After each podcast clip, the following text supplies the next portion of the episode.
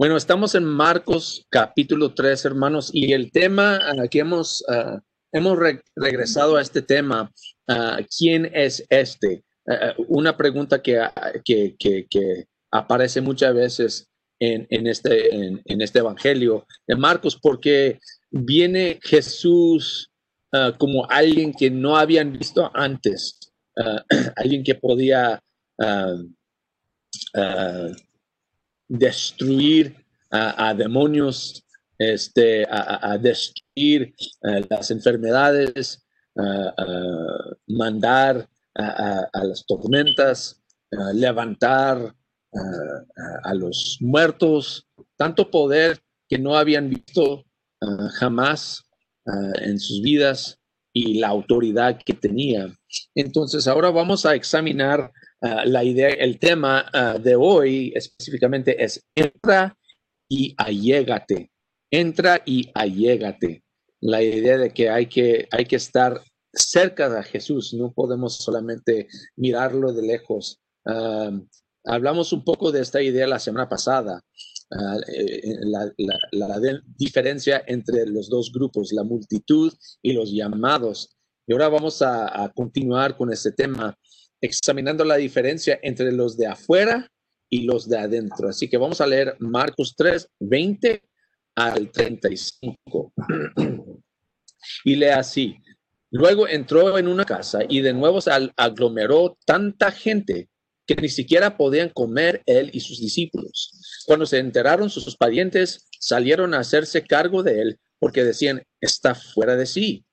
Los maestros de la ley que habían llegado de Jerusalén decían, está poseído por Belzebú, expulsa a los demonios por medio del príncipe de los demonios. Entonces Jesús los llamó y les, ah, les habló en parábolas. ¿Cómo puede Satanás expulsar a Satanás? Si un reino está dividido contra sí mismo, ese reino no puede mantenerse en pie. Y si una familia está dividida contra sí misma, esa familia no puede mantenerse en pie. Igualmente, si Satanás se levanta contra sí mismo y se divide, no puede mantenerse en pie, sino que ha llegado su fin. Ahora bien, nadie puede entrar en la casa de alguien fuerte y arrebatarle sus bienes a menos que primero lo ate. Solo entonces podrá robar su casa. Les aseguro que todos los pecados y blasfemias se les perdonarán a todos por igual, excepto a quien blasfeme contra el Espíritu Santo. Este no tendrá perdón jamás. Es culpable de un pecado eterno. Es que ellos habían dicho, tiene un espíritu maligno. En eso llegaron la madre y los hermanos de Jesús. Se quedaron afuera y enviaron a alguien a llamarlo, pues había mucha gente sentada alrededor de él. Mira, tu madre y tus hermanos están afuera y te buscan, le dijeron. ¿Quiénes son mi madre y mis hermanos? replicó Jesús. Luego echó una mirada a los que estaban sentados alrededor de él y añadió, aquí tienen a mi madre y a mis hermanos. Cualquiera que hace la voluntad de Dios es mi hermano, mi hermana y mi madre. Bueno, pues Jesús está usando palabras muy muy fuertes para, para, para expresar unas ideas muy importantes. Que hay una diferencia entre los de afuera y los de adentro. Y los que están adentro, ahí en la casa con él, tienen una, ah, ah, ah, una posición, un estatus diferente de los de afuera. Entonces, vamos a fijarnos en tres aspectos de, de los que están adentro porque si queremos estar con Jesús, tenemos que estar adentro. Primeramente, los de adentro se miran locos. Los de adentro se miran locos. Eh, en otras palabras, estar con Jesús, hermanos, uno corre el riesgo de mirarse loco. Fíjense lo que dice su propia familia aquí en versículo 21. Dice, cuando se enteraron sus parientes, salieron a hacerse cargo de él porque decían, está fuera de sí ellos que, son su familia, que deben conocerlo mejor que nadie, ya no lo reconocen. Ya dicen, pues, ¿quién es este? ¿Verdad? La misma pregunta que, hacemos, que, es el parte del tema, ¿quién es este? Está loco, no es, no es nuestro propio hijo, no es nuestro propio hermano, no es, ah, no es quien, quien era antes, es diferente. Y, de hecho, así, así es cuando uno se acerca a Jesús. Fíjense que hay lo que dice, y, tal vez ah, ellos quieren, dice, dice uh, en el versículo 21, salieron a hacerse cargo de él y a lo mejor pues se preocupan por él, ¿verdad? Porque ahí en el versículo 20 dice, entró en una casa y de nuevo se aglomeró tanta gente que ni siquiera podían comer él y sus discípulos. Tal vez ellos se dieron cuenta de que como que Jesús ah, no se está cuidando bien, pues no puede comer, no puede Ah, no puede hacer lo que, lo que es importante para él y nosotros lo amamos, tenemos que cuidarlo, pero lo que no entienden es lo que actualmente está haciendo. Ah, últimamente, el problema es que no lo conocen. Y, y, lo que nos dice a nosotros, que si nosotros, fíjense dónde están, ¿verdad? Ellos están afuera, ah, eh, están allí fuera de la casa, no están allí dentro de la casa con Jesús. Y lo que nos, dice es que los de adentro con Jesús, estar allí con Él significa arriesgar, mirarte loco. la gente que, nos mira a nosotros, al hablar con nosotros, a veces, no sé si ha pasado con ustedes, pero, pero a veces piensa que, que estamos locos, porque pues ¿Y por qué crees eso? Pues tú crees que un, hombre vino que, nunca hizo nada mal, que, murió ah, ah, por nosotros y luego se resucitó y es el Hijo de Dios, ¿verdad? Nos mira como locos y aún más. No solamente cree eso, hermanos, sino los, ah, los que están adentro, los, los, cristianos, los que son de Cristo, quieren seguir en sus, en sus pasos quieren seguir su camino y su camino es un camino de, pureza, de santidad, de sacrificio, de humildad y últimamente de un poder o, de estar dispuesto a dar su vida por otra persona. Esa es la vida cristiana. Esa es la vida de Cristo. Y eso se mira loco a los que están afuera, los que no entienden a Jesús, que no tienen una, ah, ah, una relación íntima con Jesús, no entienden lo que Él está haciendo. Entonces, los de adentro se miran locos. Punto número dos, no solo locos, sino que los de adentro se miran criminal los de adentro se miran criminal. Fíjense lo que pasa aquí. Ah, cambia la historia un poco. Empieza hablando con, de, su familia y luego dice, empieza a hablar de los maestros de la ley en versículo 22.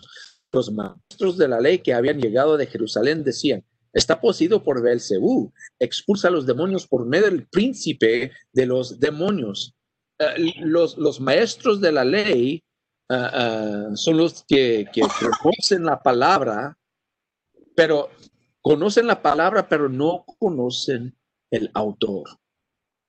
Los maestros de la ley conocen la palabra, pero no conocen al autor. Y eso es el problema. Que, que, si saben lo que dice la ley, aquí y acá tienen todo memorizado, pero no entienden el autor, quién es Jesús. Entonces, por eso, su explicación es decir que Jesús está endemoniado pues él está loco también, está endemoniado. Él está haciendo algo que va contra la ley, no está de acuerdo con la ley, es un criminal. Pero Jesús comprueba su lógico. Ah, él comprueba con su lógico que, que, primeramente no está loco. ¿verdad? Fíjense lo que dice. ¿Cómo puede, el siglo 23, Satanás expulsar a Satanás? Si un reino está dividido contra sí mismo, ese reino no puede mantenerse mantenerse en pie. Ah, él, dice, no tiene sentido lo que, usted, lo que ustedes están diciendo a, mí. Si yo estoy endemoniado, yo no voy a ir contra Satanás. Yo, yo voy a, seguir las cosas de Satanás. Si yo soy un criminal, si yo voy contra la ley, entonces yo voy a, dividir mi propio reino, porque es mi palabra, es mi reino, es mi familia. Dice, no tiene sentido. Entonces él, él, comprueba que, que, no está loco, él comprueba que no está poseído por lo que él dice. Y, y, si vamos un poco más adelante, versículo 28 a 29, dice, les aseguro que todos los pecados y blasfemias que se les perdonarán a todos por igual, excepto a quien blasfeme contra el Espíritu Santo.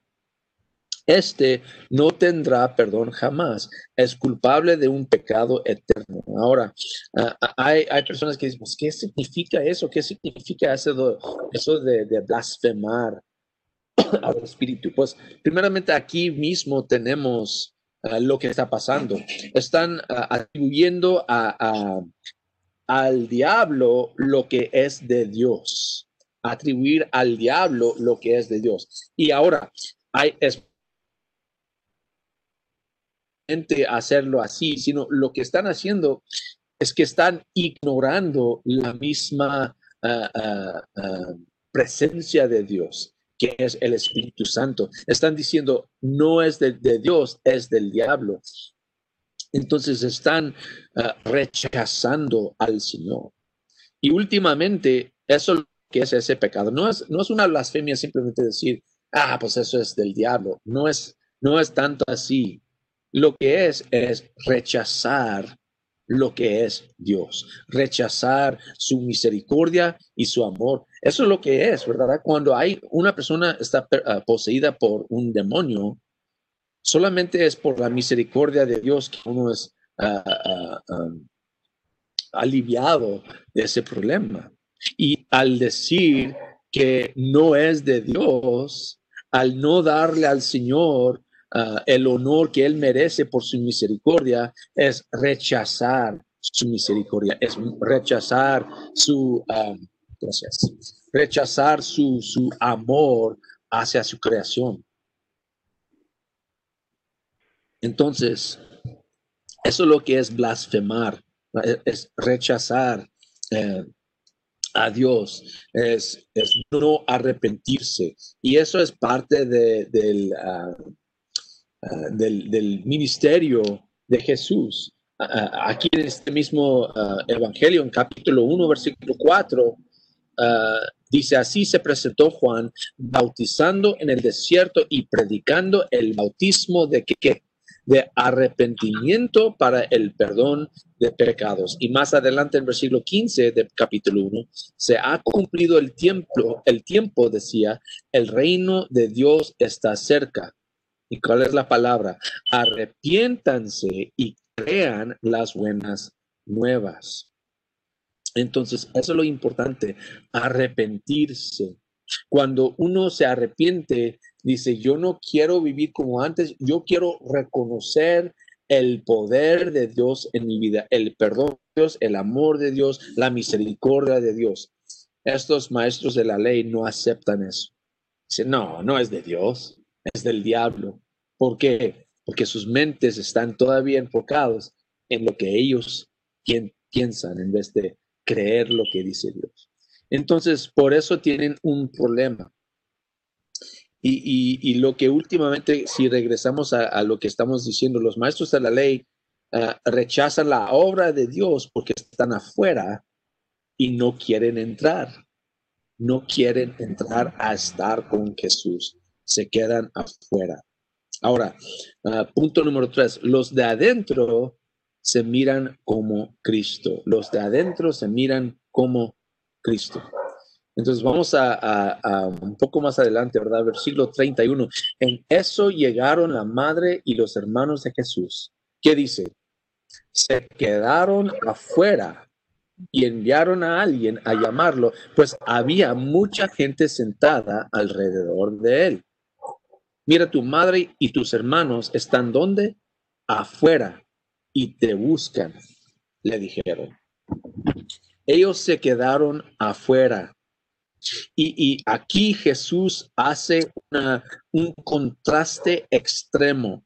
Él hace una diferencia entre su propia familia, sus parientes, su, sangre, sus carnales, ¿verdad? Como decimos nosotros. Ah, y dice versículo 33, ¿quiénes son mi madre y mis hermanos? Replicó Jesús. Luego echó una mirada a los que estaban sentados, ¿dónde? Alrededor. cerca de él, dentro de la casa, y añadió, aquí tienen a mi madre y a mis hermanos. Cualquiera que hace la voluntad de Dios es mi hermano, mi hermana y mi madre. Jesús está enfocado en lo espiritual, aún al costo de su propia familia. ¿Por qué? Su familia está afuera. Sus discípulos están adentro. Y, no es que él rechazó a su familia. Si vamos a, lugares en la Biblia como Juan 19, 26 a 27, cuando él está en la cruz, él se uh, pone a Juan como en, cargo de, su madre.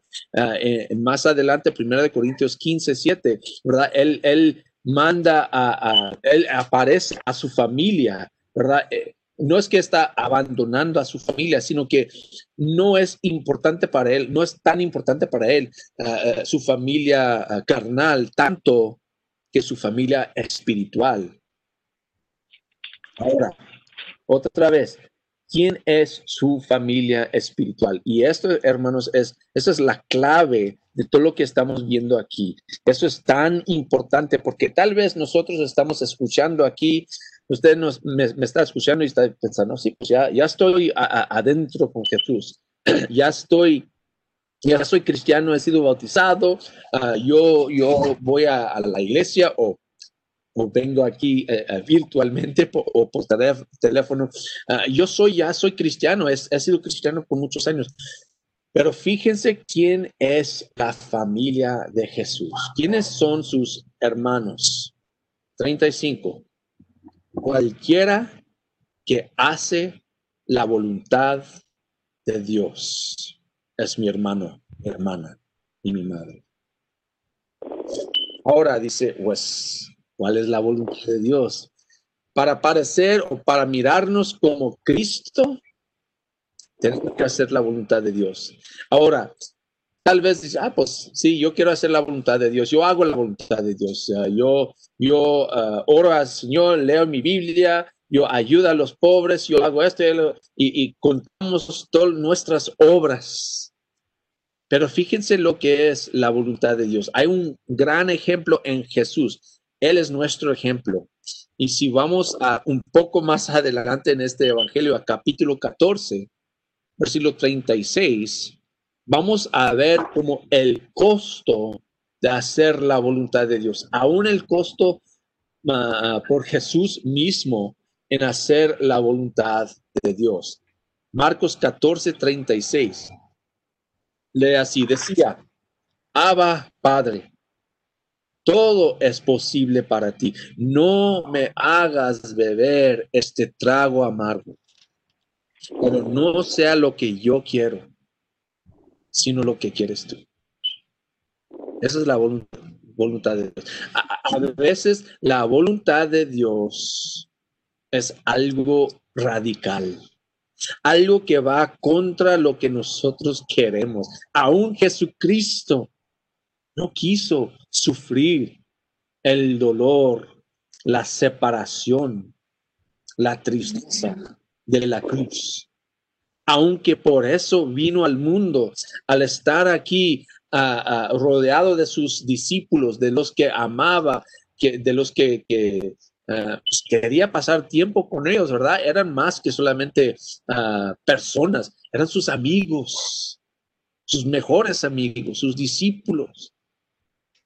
Y era un, un dolor aceptar lo que tenía que hacer, algo difícil. Pero hermanos, a veces para hacer la voluntad de Dios, tenemos que hacer algo difícil, algo radical. Estar adentro significa seguir a Jesús a una misión radical. Eso es lo que es estar, lo que significa estar adentro. Cuando uno está adentro, se mira como Cristo. Cuando uno está adentro, se mira loco, se mira criminal, pero se mira como Cristo. Entonces, mientras la familia de Jesús está afuera, llamándolo para salir afuera, Jesús está adentro, llamándolos a entrar y a llegarse a Él. Hermanos, es la misma llamada que Él ofrece hoy. Pero aviso, estar adentro con Cristo significa que te vas a mirar loco, te vas a mirar criminal, te vas a mirar como Cristo. Un sacrificio, un radical. La, la, pregunta para cada uno es que si vale la pena entrar y allegarte a Jesús. Esa es la pregunta, hermanos, que tenemos que hacernos cada día. Porque cada día tenemos que tomar la decisión de vivir como sacrificio vivo, de, de sacrificar nuestros deseos para cumplir con la voluntad los deseos de nuestro Salvador. Y es a eso nos ha llamado Jesús. Entonces, ¿quieres entrar y allegarte a Jesús o no? Esa es la pregunta que tú tienes que ah, ah, ah, responder cada día, contestar esa pregunta. Pues vamos al Señor, hermanos, en oración y eh, el sermón es suyo. vamos a